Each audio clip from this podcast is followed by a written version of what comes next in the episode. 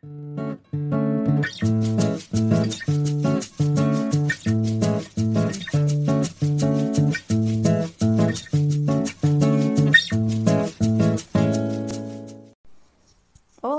sejam todos muito bem-vindos a mais um episódio do nosso podcast Chá das Quatro.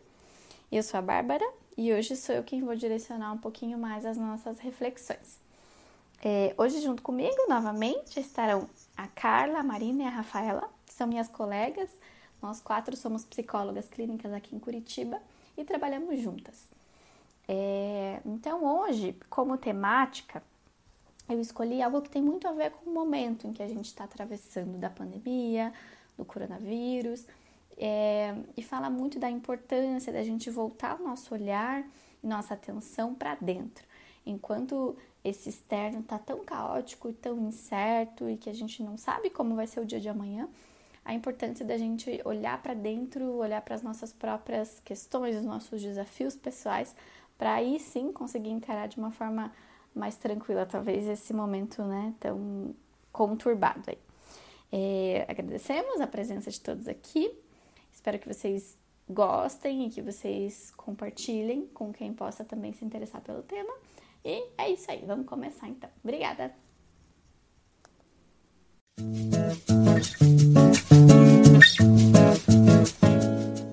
Hoje eu, eu quem vou direcionar um pouquinho mais é, a nossa fala, então eu preparei é, algumas coisas principais que eu li desse livrinho do Jung, que se chama O Si Mesmo Culto. É, então, para contextualizar um pouquinho, né, é um compilado é, das obras de Jung, principalmente na primeira parte do livro, né, da obra Presente e Futuro. É, e eu, eu, escolhi esse tema para trazer hoje, que eu acho ele bastante contemporâneo e fala muito de coisas que estamos vivendo hoje, claro, de um outro jeito, né, que Jung traz no contexto dele. Então, acho que vai ser é, bem legal da gente trazer para o que a gente está vivendo hoje, então conversar um pouquinho sobre essa temática nos dias de hoje. E junto comigo hoje estou com as minhas parceiras da Opus. Queria então que cada uma se apresentassem para a gente começar um pouquinho a conversa. Legal. Bom, meu nome é Carla. Estou é, muito feliz aqui da gente estar é, tá podendo discutir esse livro tão rico. Bom dia, gente. Eu sou a Marina, também sou psicóloga clínica, trabalho junto com as meninas, a gente está juntas caminhando já há alguns anos e agora a gente está experimentando esse novo formato de troca aqui. Oi, gente, eu sou a Rafaela e acho que a gente veio aqui trocar um pouquinho entre nós e com vocês. Certo? Então, assim, vou começar trazendo é, um resuminho e a gente vai conversando na sequência, né? Vocês podem ir falando, enfim, para a gente ir trocando. Então, contextualizando. Jung ele viveu, então, as duas guerras mundiais, né? Guerra Fria também. Então, depois de, de toda essa vivência, né? É, aqui no livro traz, né? Que Jung se viu num mundo dilacerado pelas imagens apocalípticas de uma destruição planetária. Então, vem muito nesse contexto mais de destruição, mais, mais pesado, mais denso, né? E, hum.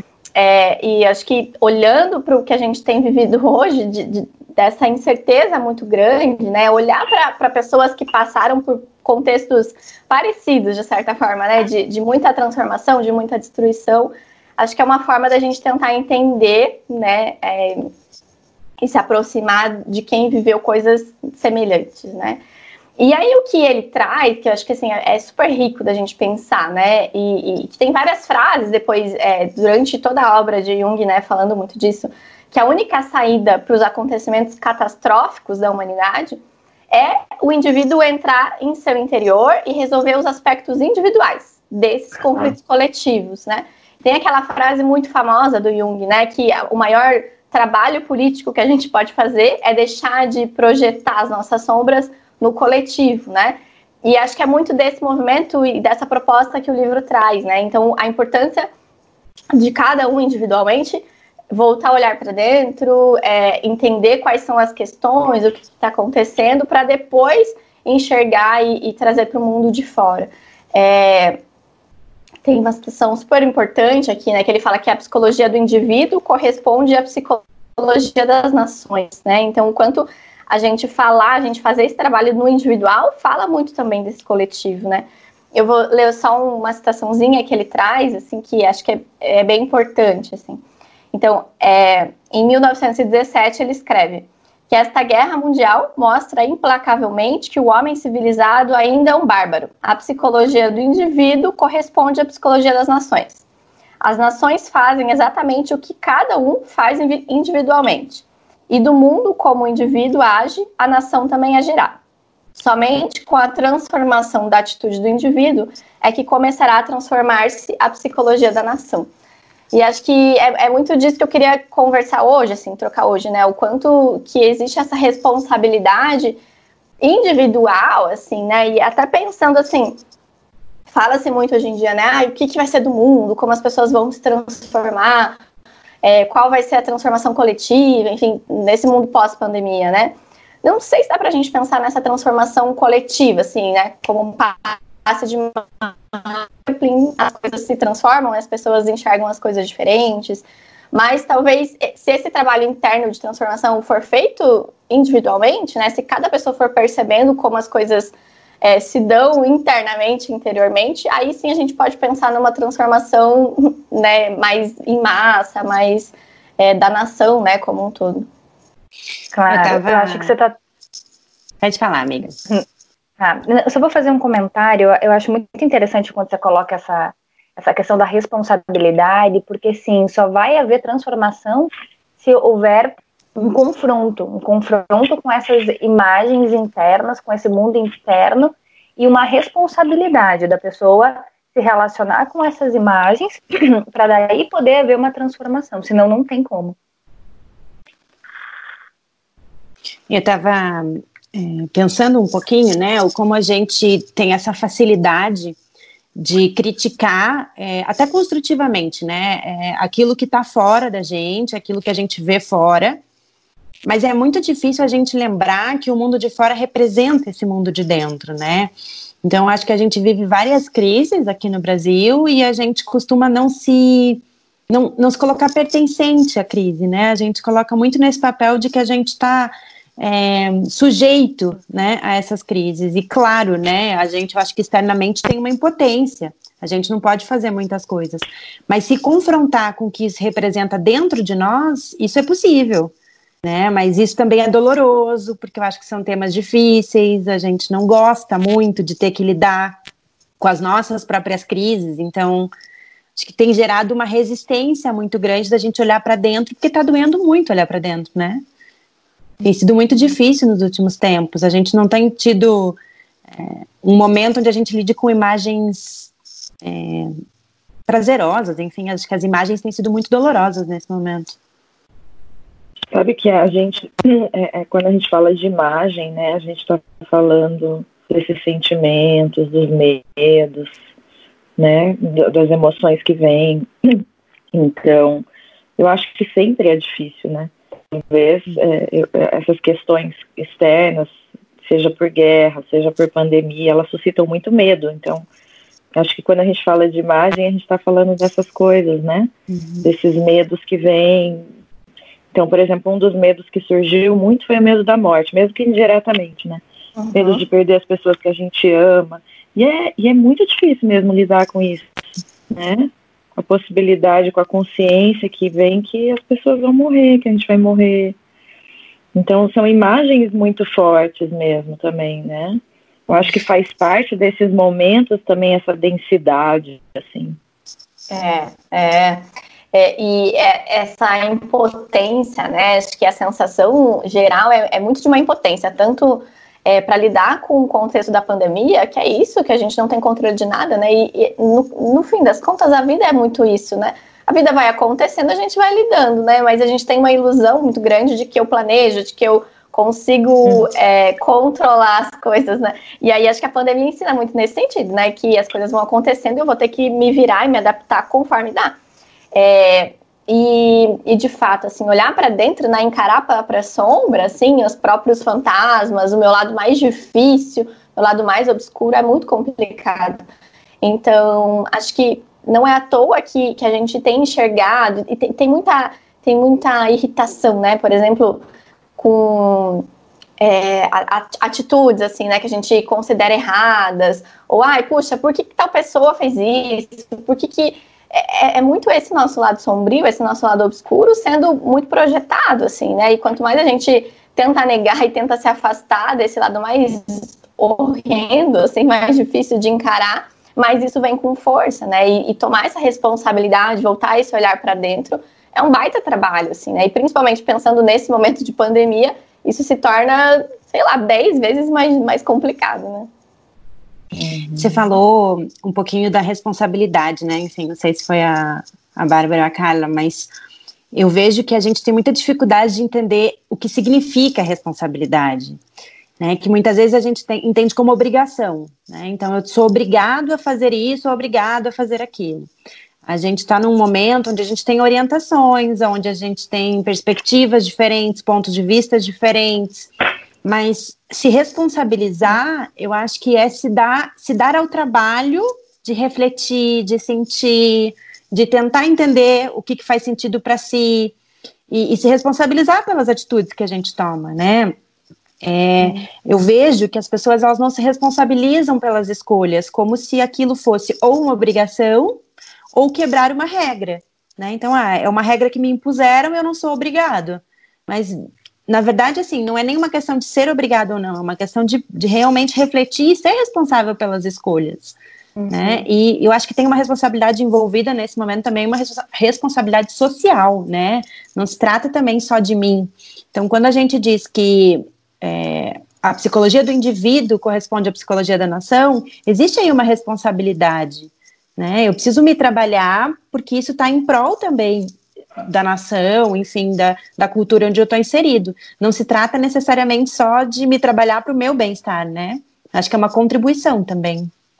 Claro, acho muito isso, legal o que você está trazendo. Ai, desculpa. pode falar, pode falar, Pode falar. Não, pode tá. falar, Carol. É, é, eu acho que Rafa está trazendo isso da, da, responsabilidade. Eu acho que é, diz de um lugar onde eu saio também é, de uma certa passividade, onde eu recebo, onde eu estou fluindo com a vida, ou fluindo, sei lá, com, com as coisas que acontecem. E eu saio de um lugar, desse lugar de tá, tô fluindo, tô indo conforme a maré, indo conforme a onda, e eu tomo para mim, né? Eu entendo que eu tenho que assumir uma posição eu tenho que assumir uma, uma posição de responsabilidade, né? Isso diz de mim, isso faz parte de mim, e como que eu vou fazer isso, né? Eu acho que é sair até de uma posição mais passiva de filho e assumir uma posição mais adulta mesmo, onde eu entendo que eu estou inserido, onde eu entendo que eu faço parte, onde eu entendo que eu tenho que tomar uma ação, né? Onde as minhas escolhas também vão envolver perdas, e daí, eu, enfim, eu vou ter que também encarar essas perdas. Eu acho que diz um pouco disso. E o quanto a gente tem dificuldade de sair às vezes. Eu acho que a gente, num geral, assim, ser humano, de sair desse lugar passivo, onde eu fluo, onde as coisas vão acontecendo e tá tudo bem, e esse lugar onde eu tenho que me assumir, onde eu tenho que encarar, onde eu tenho que me responsabilizar, onde eu tenho que fazer escolhas e assumir. Né? Cada escolha é uma consequência, né? Com cada escolha eu perco alguma coisa.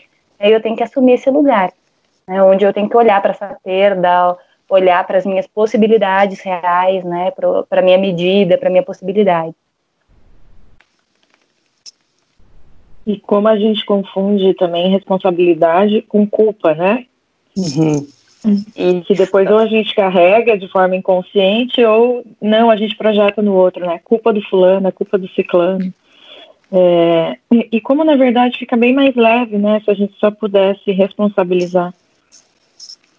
Que não é culpa de né, ninguém é responsável sozinho por uma situação só. Então, ainda mais uma situação desse tamanho, né? Social. Então, assim, o quanto é, cada um tem a sua parte realmente, né? E a Isso. gente parece que fica nessa posição dicotômica, né? De é, culpar o outro, que é responsabilizar no sentido, então assim, eu não quero me responsabilizar por nada, nada é, é tudo fora, né? Então tudo que está acontecendo está fora de mim, então é o outro, ou eu puxo toda a culpa para mim.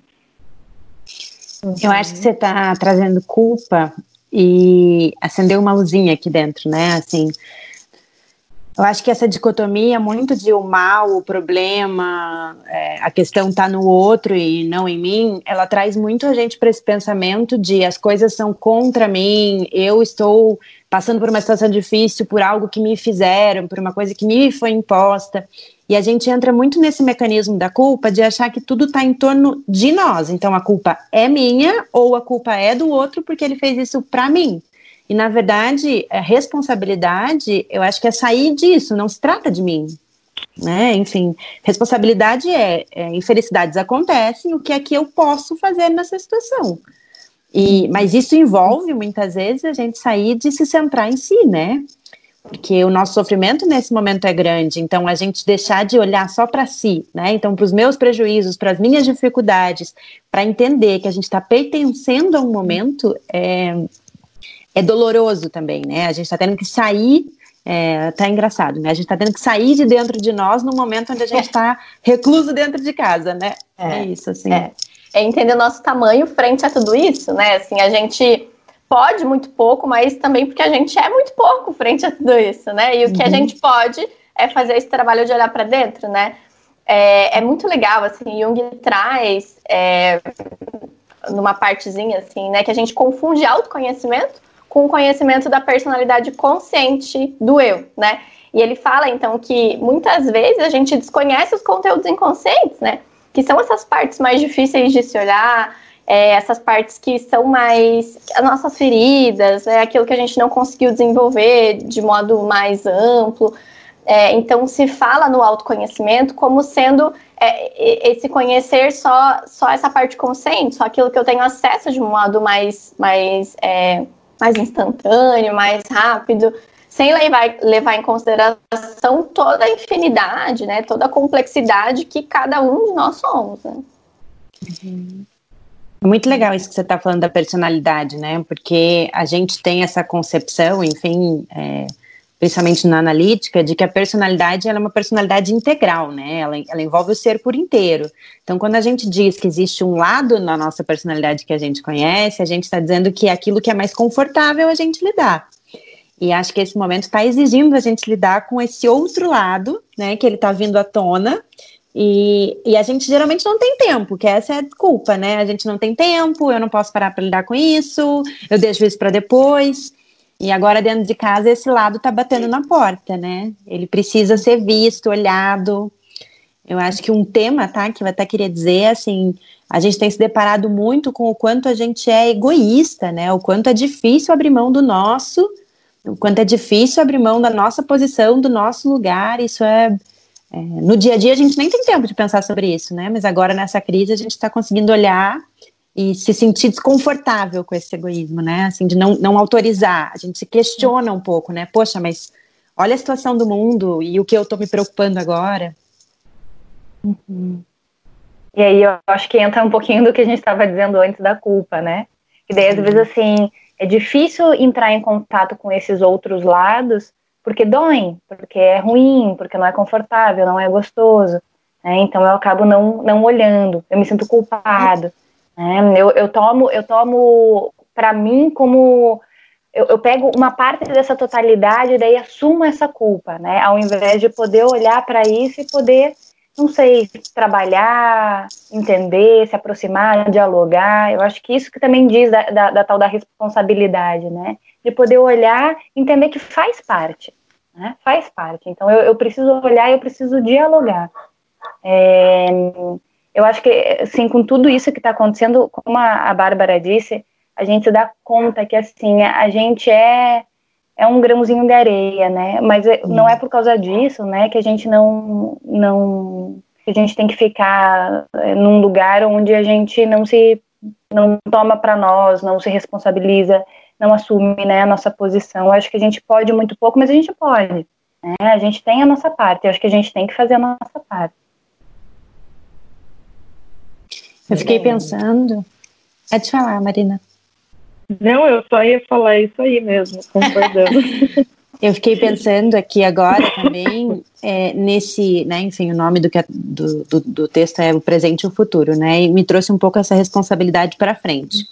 a gente está tirando muito, enfim, espero que estejamos, né? Aprendizado disso tudo, reflexão, tentando entender de novo é, o mundo onde a gente vive, o nosso tamanho, mas isso se perde se quando as coisas se acalmarem a gente não, não trouxer isso para a vida. Né? Nesse momento a gente está dentro de casa, então tem vários fatores que estão é, facilitando com que a gente reflita. Então a gente não está na rua, a gente está mais isolado, tem dificuldade social, um monte de medo, mas essas coisas vão atenuar em algum momento, né? E aí quando isso diminui, toda aquela reflexão a gente pode simplesmente jogar para baixo do tapete e falar, ok, vou viver minha vida de novo. Uhum. E eu acho que a responsabilidade está em integrar isso na vida, né? Em refletir sobre isso e trazer para a vida. Porque senão a gente, enfim, é, psicologicamente a gente perde uma riqueza infinita, né? É, eu acho que é isso, né? Só vai ter transformação se a gente realmente entender que o momento é importante, né? É, é importante a gente poder levar tudo que a gente está refletindo, tudo que a gente está passando também para o futuro, né? Para o dia de amanhã, para ir pensando, ao invés de pensar ah, quando que tudo isso vai acabar, quando que a gente vai poder se encontrar e daí voltar ao normal. Não, né? Como é que eu vou me relacionar com tudo isso né, no, no outro dia, né? Quando essas coisas, quando enfim tiver a vacina, quando a poeira der uma baixada, eu acho que diz muito disso, né? De poder levar, né? De poder levar para frente. Em vez de querer assim, na frente é o... se alientar, né? É que assim, eu acho que quando a gente vive essas coisas tão impactantes como guerras e pandemias, sempre tem uma mudança que né, a gente, eu fiquei pensando assim, quando a gente estava falando, se a gente não se relacionar com essas imagens, não faz diferença. Eu acho que tem algumas coisas que fazem por si mesmas. Uhum. Elas são é um momento tão intenso, tão impactante que muda-se. Então, ontem eu recebi um videozinho no WhatsApp falando assim, algumas coisas vão mudar, as pessoas, as empresas já estão entendendo que não tem necessidade de ter uma estrutura tão grande, tão cara. Mas assim, não vão mudar, tem coisas que mudam e não é nem porque a gente está se relacionando com aquilo que está acontecendo, é porque se torna inevitável né? Vai ter, né, tem uma questão econômica também acontecendo, as pessoas estão muito preocupadas com isso. Então as empresas já começam a pensar como que elas vão otimizar, como que elas vão fazer. Então já se fala muito mais em trabalhar em casa. Né? Nós mesmas, né, já discutimos isso. Se, né, os atendimentos online também mudaram até a prática da psicologia. Então assim tem uma coisa que eu acho que impacta, é inevitável tem uma mudança que já está acontecendo e vai acontecer. Mas eu acho que a gente tá, eu acho que o que vocês estão falando é, é, de fazer um mergulho um pouco mais profundo, né? Senão não tem sentido também isso que a gente está passando. Então eu acho que a gente pode atribuir um sentido maior à medida que a gente pode pensar não só na, na mudança imediata que está acontecendo na nossa vida, né? Mas como é que a gente quer se relacionar com as pessoas da nossa casa? Como é que a gente quer se relacionar com o nosso trabalho? Que lugar a gente quer dar para isso? É, né, que lugar que tem a escola das crianças? Então, eu acho que esse convite para olhar com uma peneira um pouco mais fina também. Afinal de contas, já estamos sofrendo mesmo, né? Mas sabe, é, você está trazendo isso, Marina, e me chama a atenção, né? Assim, acho que tem transformações inconscientes que são, enfim, emocionalmente muito intensas e elas impactam todo mundo, ou pelo menos todo mundo envolvido, né? Então, elas, é, de uma certa forma, a gente está sendo impactado. O que eu fiquei pensando é que esse impacto, ele pode muitas vezes ser uma transformação da nossa personalidade de uma forma mais é, que a gente tire proveitos disso, mas ele pode ter transformações como amargura, como né, assim, frustração, e, e, podem ser sentimentos e imagens que vão ficar inconscientes. Então, de uma certa forma, mesmo que o impacto seja maior do que a gente toma conta, eu acho que esse mergulho ele traz a consciência também.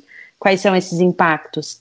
Claro que eu acho que tem impactos que a gente só vai conseguir ter consciência como cultura muitos anos na frente, para entender tudo o que aconteceu. Mas a gente tem uma tendência também a, a enfim, como, como sociedade, a saber que as coisas mudaram dentro, mas não querer olhar para isso, assim. Né? Eu acho que a gente está sendo impactado muito por esse momento, mas esse discurso, né, que a Carla trouxe, eu quero voltar ao normal, é uma resistência de entender que a gente já está impactado, que eu preciso pensar no que fazer com isso daqui para frente. É, eu acho que talvez, né, enfim, a maior consciência que a gente pode ter do que a Marina falou é que está acontecendo impactos, mesmo que eu não consiga reconhecer quais são. Que isso já é um, um, passo adiante, assim. Uhum, exato, exato. Eu, sabe que eu estava até isso que você trouxe, né? É, no, né quero voltar ao normal e papapá. Eu acho que é, é ter consciência, ou melhor, não querer ter consciência do quanto isso está impactando e de quanto isso, enfim, já está transformando, já está mudando. E, e, tem, um, tem uma resistência porque é difícil, porque é amargo. Acho que é, se conscientizar de tudo que está acontecendo é muito doloroso, né? A gente sofre. E daí tem essa resistência nesse sentido de, tá, mas eu quero voltar, eu quero voltar, né? Eu acho que é, é, é aquela. Eu penso até naquela cena, sei lá, quando, quando a mãe tem um, né? A mãe tem um segundo filho, daí o primeiro filho começa a regredir, começa a apresentar comportamentos, uhum. né, de bebê, e daí a mãe fala, mas você não é mais um bebê, o teu irmão é um bebê, você não é mais um bebê, né? Uhum. A pessoa fala assim, mas é que eu não quero, né? Eu, assim, eu preciso voltar para aquele lugar que é mais gostoso, que é mais confortável, que é menos amargo, né? É esse lugar onde eu não tenho que constatar que transformou, que existe um outro vindo, um novo vindo, né? E que às vezes não é, não é gostoso mesmo, né? é amargo, nos dói, nos atinge. E tem esse sonho ideal, né, de que esse novo também é uma coisa idealizada, uma coisa inédita, uma coisa que magicamente vai surgir e que a gente vai ter, né, uma epifania de luz e eu acho que tem essa coisa também, né, a gente tem essa expectativa de que o novo seja mágico, né, acho que é, é até um pensamento regredido, infantil nosso, de achar que vai cair do céu, né, e, e tem essa coisa assim, né? As transformações estão acontecendo, o impacto está vindo, mas não necessariamente que não precise ser trabalhado, esforçoso, aproveitado. E eu acho que isso que você está trazendo, cara, é assim, do quanto é denso fazer isso, né? Tem. É, eu vou falar e eu não tenho certeza, tá? Mas acho que tem uma frase do Jung que diz que é, tomar consciência dói. É sofrido ter consciência de alguma coisa. Então, nesse momento, então, isso se exacerbou, né? Porque a consciência de coisas muito densas. Mas acho que na vida inteira, quando você entra em contato com alguma coisa, é, é doloroso saber aquilo. É, não, e acho que é, é, perfeito, assim, né, Rafa, o que você traz, e a importância da gente ter esse cuidado do que esperar desse novo normal, né? O novo normal já, já tá sendo, né? A gente fica esperando, porque quando acabar a pandemia, quando as coisas voltarem, sei lá quando isso vai acontecer, né? A gente fica vivendo muito nessa expectativa do futuro, é, de quando as coisas vão, vão retomar para a rotina, sei lá, a gente não, não tem como saber hoje o que vai ser do amanhã, né? E o que a gente tem, assim, é, ao nosso dispor, ao nosso alcance, é lidar e fazer as coisas com o que eu tenho hoje, sem esperar tanto essa revolução maravilhosa, porque quando sair a vacina, então as coisas vão voltar a ser como era. E não sei, né? A gente não tem como prever e ter certeza de nada. Ah, e como isso é angustiante, né? Eu como isso pensando... tira. Pode falar. O quanto isso é ansioso, né? É, essa descrição que a Bar trouxe, assim, desse olhar muito no futuro, é a descrição da ansiedade, né? O principal dentre várias, mas é o principal sentimento da ansiedade, né? Esse ficar prestando muita atenção no futuro. E não é à toa que a gente está num momento onde a ansiedade está lá em cima, né? As pessoas estão muito ansiosas, porque por causa dessa incerteza do futuro, mas pouca responsabilidade sobre o presente. A gente fica esperando, né? Fica parado, né? Deu um pause na vida esperando a vida voltar. Mas a vida está acontecendo. Uhum. Isso, acho que um ótimo, uma ótima imagem para isso é, é, sei lá, quando começou tudo isso, lá em março, a, a quarentena seriam, sei lá, duas semanas, 40 dias, um mês. E a gente está aí há três meses nisso, né? E é isso, se a gente dá o stop na vida, não, então eu vou retomar minhas coisas só quando voltar, é, tem um prejuízo muito grande, né? Claro, algumas coisas não tem como voltar à sua normalidade, né?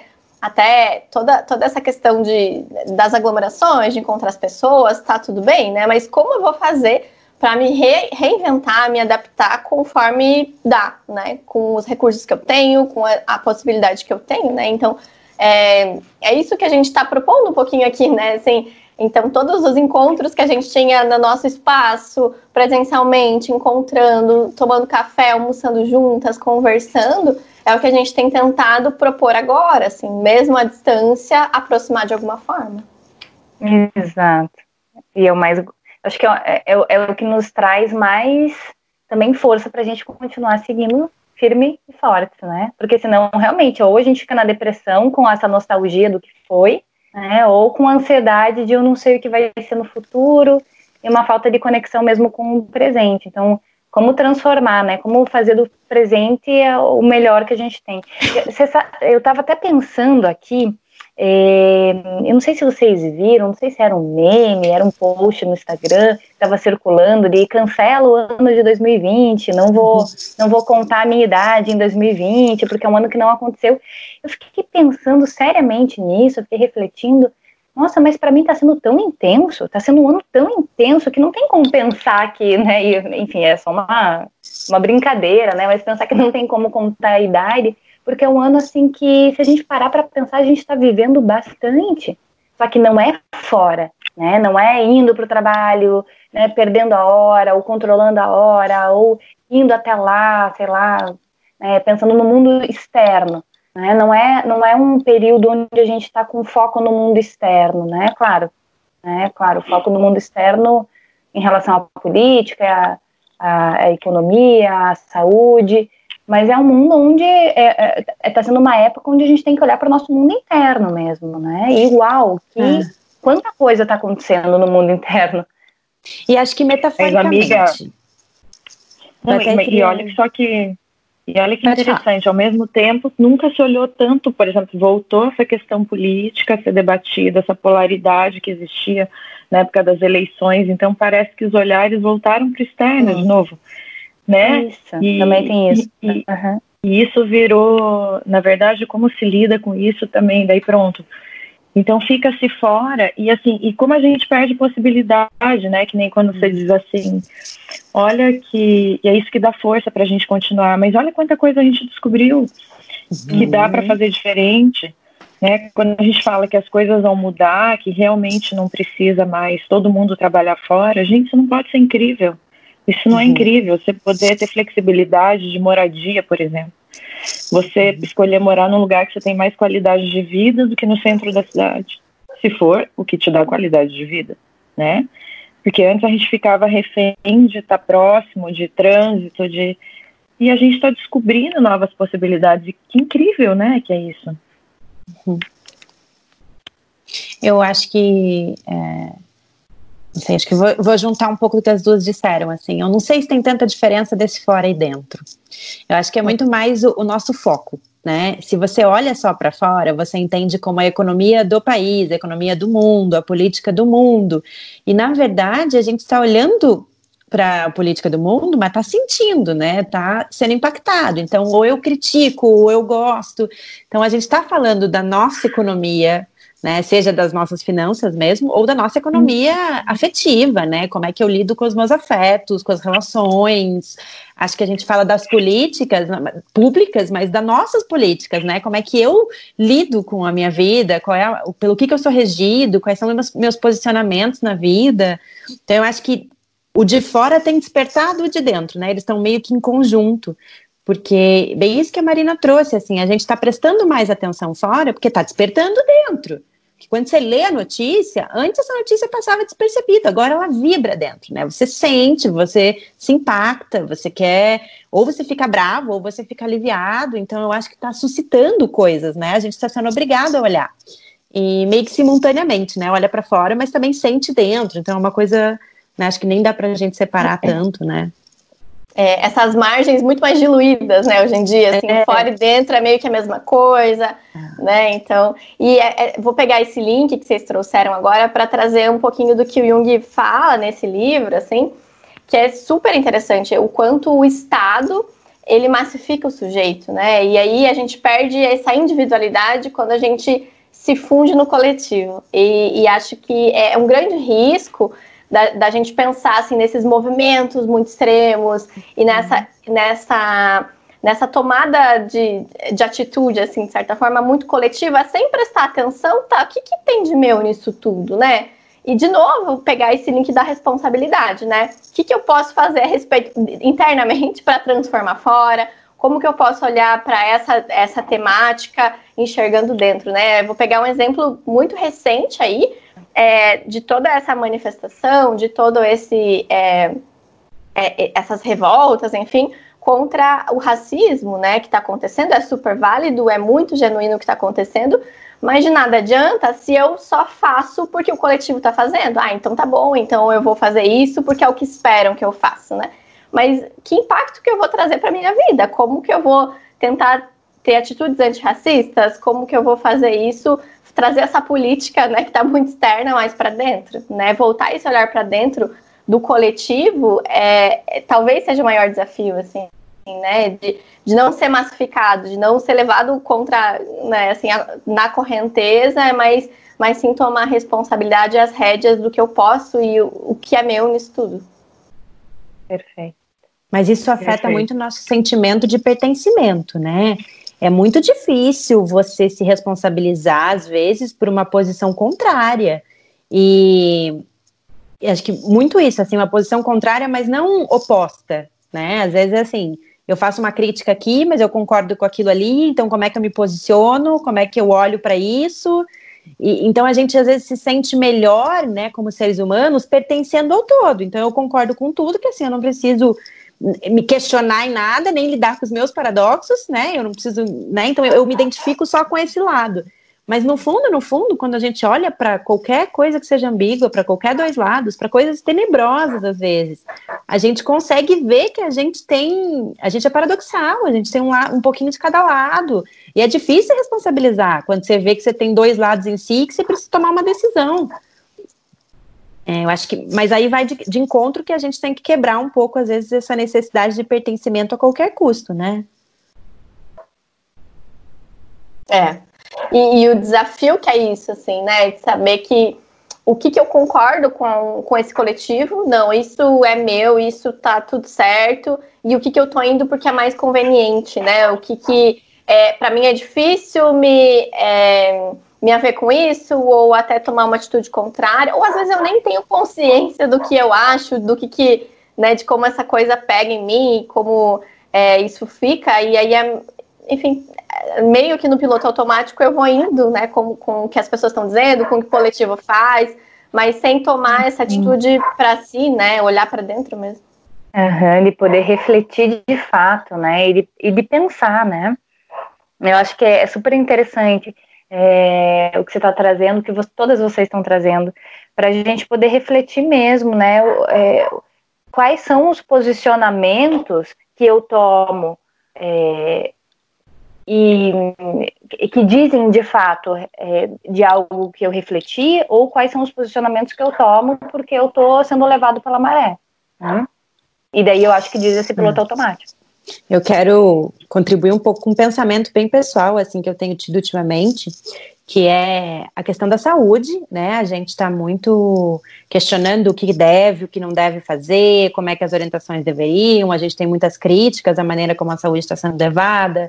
Outros pontos a gente é a favor e a gente, né, se coloca dessa forma. Mas até antes da pandemia, a, gente, a maioria das pessoas tinha essa visão de ah, eu vou no médico quando der, agora eu não tenho tempo, aí eu não posso investir nisso, eu não consigo cuidar disso agora, eu não posso gastar meu dinheiro com isso, eu não posso, né, enfim, eu deixo isso para depois. E aí, quando a gente vê esse posicionamento em grande escala fora de nós, aí a gente começa a questionar e, e, e achar isso estranho. Então, eu acho que é um momento onde a gente está se havendo também com pensamentos e preconceitos e angústias que a gente já tinha antes, mas eles não eram conscientes, né? A gente não consegue entender que na, em pequenas proporções a gente vivia isso no nosso mundo. A, a saúde não era prioridade. Né? A saúde, tanto física, emocional, não era prioridade até ontem, né? Para a maioria das pessoas. E agora a gente está tendo que se haver, né? O que, que é saúde? Né? Até esse, esse conceito de saúde ele tem uma fantasia, né? Desse bem-estar infinito. Então, acho que a gente precisa questionar um pouco que lugar isso tem na vida, o que, que a gente considera como estar saudável. Uhum. Tanto que, assim, se falava em saúde, mas é uma saúde que tem a ver com a estética do meu corpo, né? É. Aí eu estava conversando com uma amiga esses dias, gente, eu não sei, na, não sei fontes dessa informação, só me passaram, é só uma informação solta, mas ela estava conversando com uma médica em São Paulo que comentou com ela que as pessoas, tem muita gente, essas pessoas de academia que tomam muito anabolizantes, estão sendo os novos pacientes da UTI porque o anabolizante também às vezes compromete alguns órgãos e como o fígado, por exemplo, e eles acabam tendo complicações do quadro por causa disso. Independente da veracidade dessa informação, né? Porque eu não sei dizer realmente, mas assim, já, já é um questionamento que vem, né? Então, tá, então aquelas pessoas teoricamente saudáveis, o que, que é ser saudável? Né?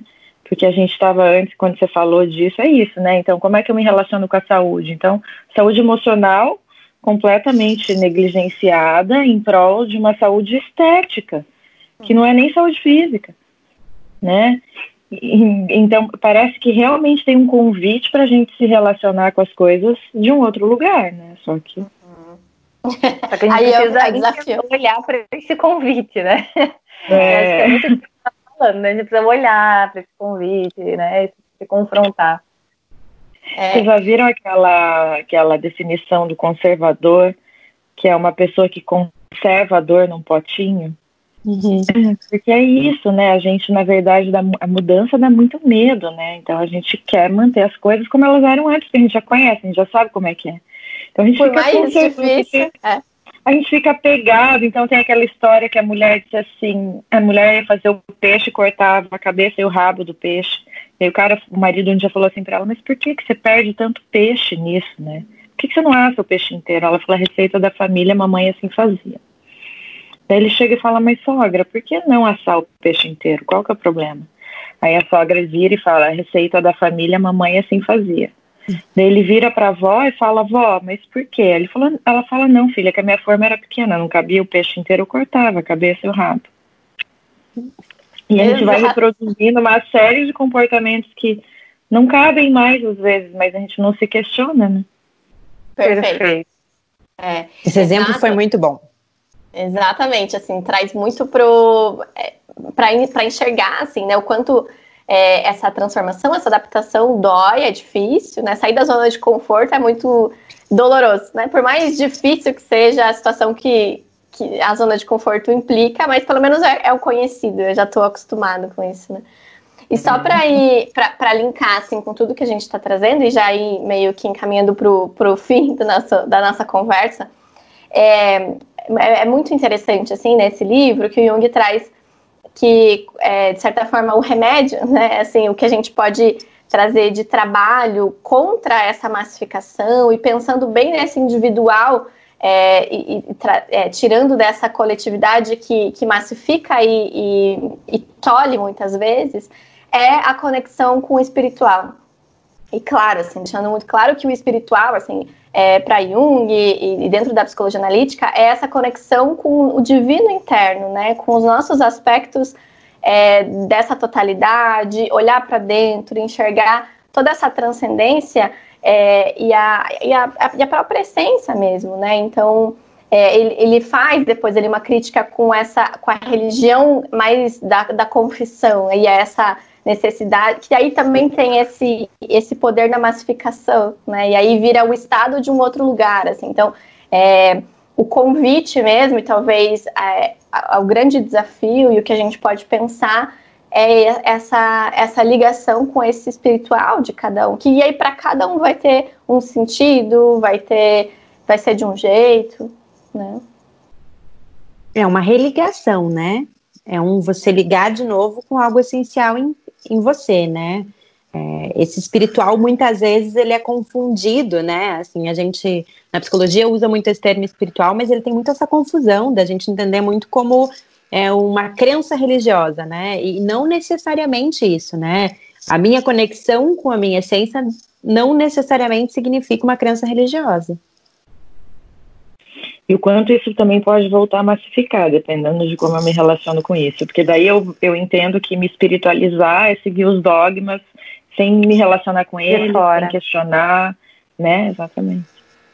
Isso, que é uma crença, né? Coisa é, muitas vezes dita, né? Uma regra, assim como o Estado.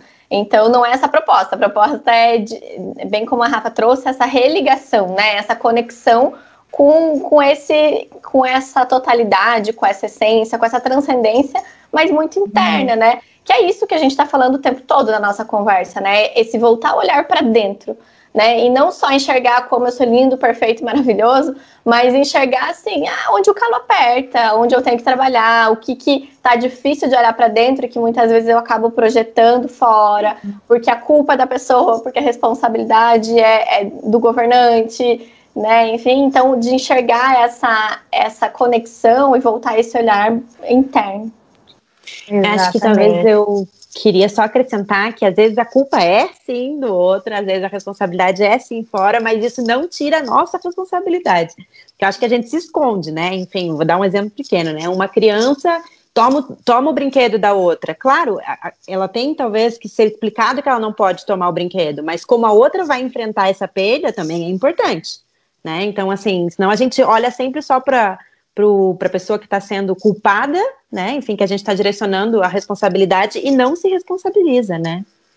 Uhum. Fazendo uso disso, né? Para não se responsabilizar. Né? E, e, de, de, e, de, forma muito inconsciente. E, e só para lembrar o, o, título do livro, né? Basta fala do si mesmo. O título do livro é o si mesmo oculto. E quando a gente fala dessa religação, desse movimento espiritual, dessa conexão, dessa conexão com essa totalidade, essa conexão essa religação com si mesmo, né? Que daí sim a gente está falando de um lado espiritual. Né? É, com a nossa personalidade inteira, né? Inteira, exatamente. Com essa totalidade. Né? Uhum. Perfeito.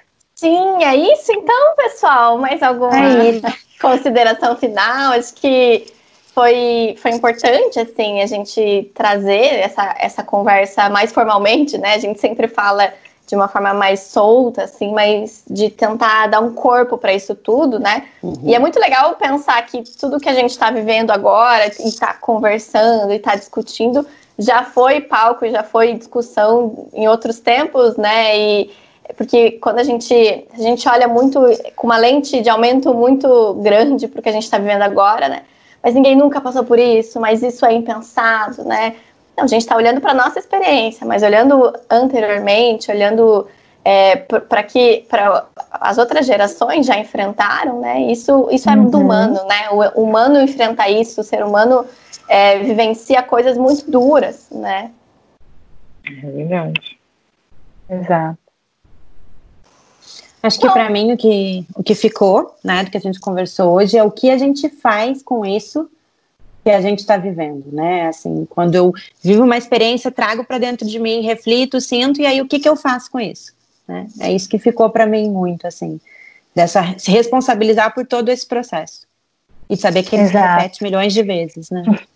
Eu, eu tô aqui assim com um bloquinho de notas, adoro dar uma escrever assim sobre as coisas que, que vão surgindo, que a gente vai discutindo, vai pensando juntas. E duas palavras que se ressaltaram foi responsabilidade e daí tem uma flechinha transformação. Então uhum. acho que uhum. diz isso, né? É poder olhar para dentro, poder assumir, sair desse lugar passivo, né? E para aí haver uma transformação, né? Para daí poder haver uma transformação de fato. E que não é fácil.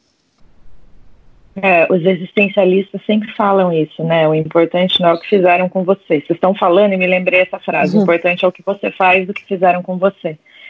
Os pensadores, assim, né? Mais existencialistas. Que é isso, né? A gente sempre tem escolha dentro daquilo. A gente não vai decidir tudo. Não é assim, ah, eu quero isso. Porque às vezes eu acho meio ingênuo esse pensamento também, assim. Tudo que você quer, você consegue. Não né?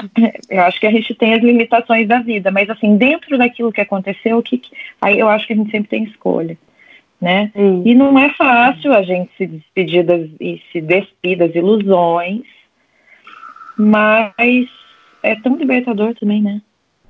Uhum.